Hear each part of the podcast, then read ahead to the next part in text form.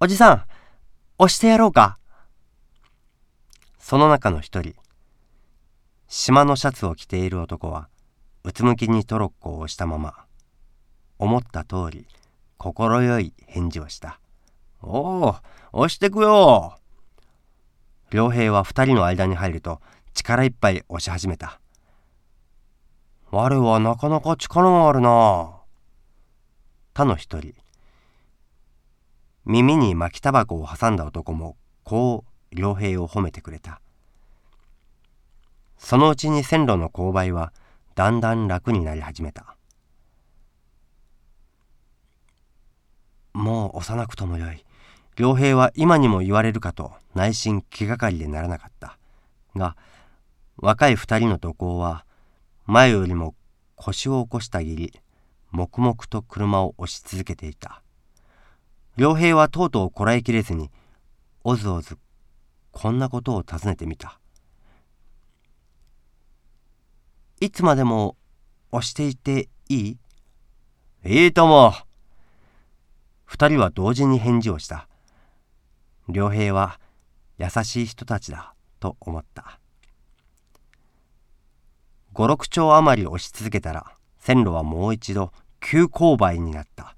そこには両側のみかん畑に黄色い実がいくつも日を受けている。登り道の方がいい。いつまでも押させてくれるから。良平はそんなことを考えながら全身でトロッコを押すようにした。みかん畑の間を登り詰めると急に線路は下りになった。島のシャツを着ている男は良平に「やい乗れ!」と言った。良平はすぐに飛び乗った。トロッコは三人が乗り移ると同時に、みかん畑の匂いを煽りながら、ひたすべりに線路を走り出した。押すよりも乗る方がずっといい。良平は羽織に風をはらませながら、当たり前のことを考えた。行きに押すところが多ければ、帰りにまた乗るところが多い。そうもまた考えたりした。竹やぶのあるところへ来るとトロッコは静かに走るのをやめた。三人はまた前のように重いトロッコを押し始めた。竹やぶはいつか雑木林になった。つま先上がりのところどころには赤サビの線路も見えないほど。落ち葉の溜まっている場所もあった。その道をやっと登りきったら今度は高い崖の向こうに広々と薄ら寒い海が開けた。と同時に良平の頭にはあまり遠く来すぎたことが急にはっきりと感じられた。三人はまたトロッコへ乗った。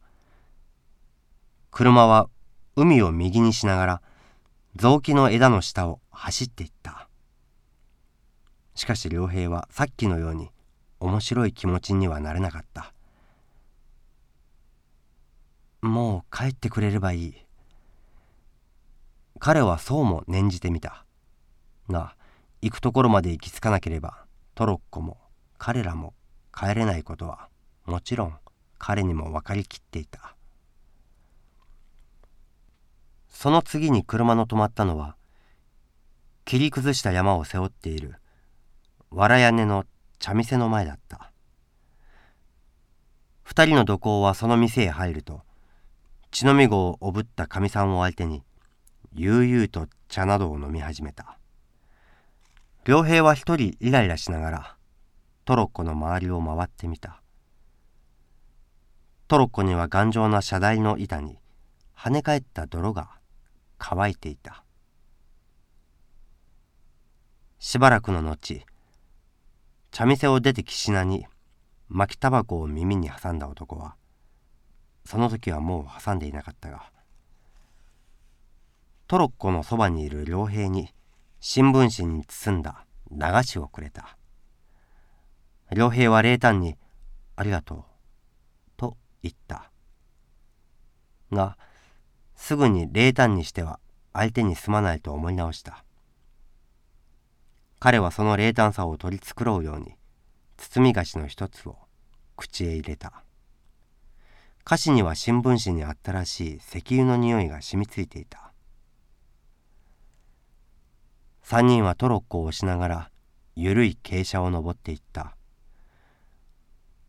良平は車に手をかけていても心は他のことを考えていた。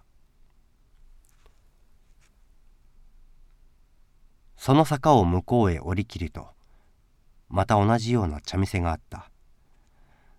土工たちがその中へ入った後良平はトロッコに腰をかけながら帰ることばかり気にしていた。茶店の前には花の咲いた梅に西日の光が消えかかっている。もう日が暮れる。彼はそう考えるとぼんやり腰掛けてもいられなかった。トロッコの車輪を蹴ってみたり一人では動かないのを承知しながらうんうんそれを押してみたり。そんなことに気持ちを紛らせていた。ところが土工たちは出てくると車の上の枕木に手をかけながら無造作に彼にこう言った「我はもう帰んだ俺たちは今日は向こう止まりだからあんまり帰りが遅くなると我のうちでも心配するずら」。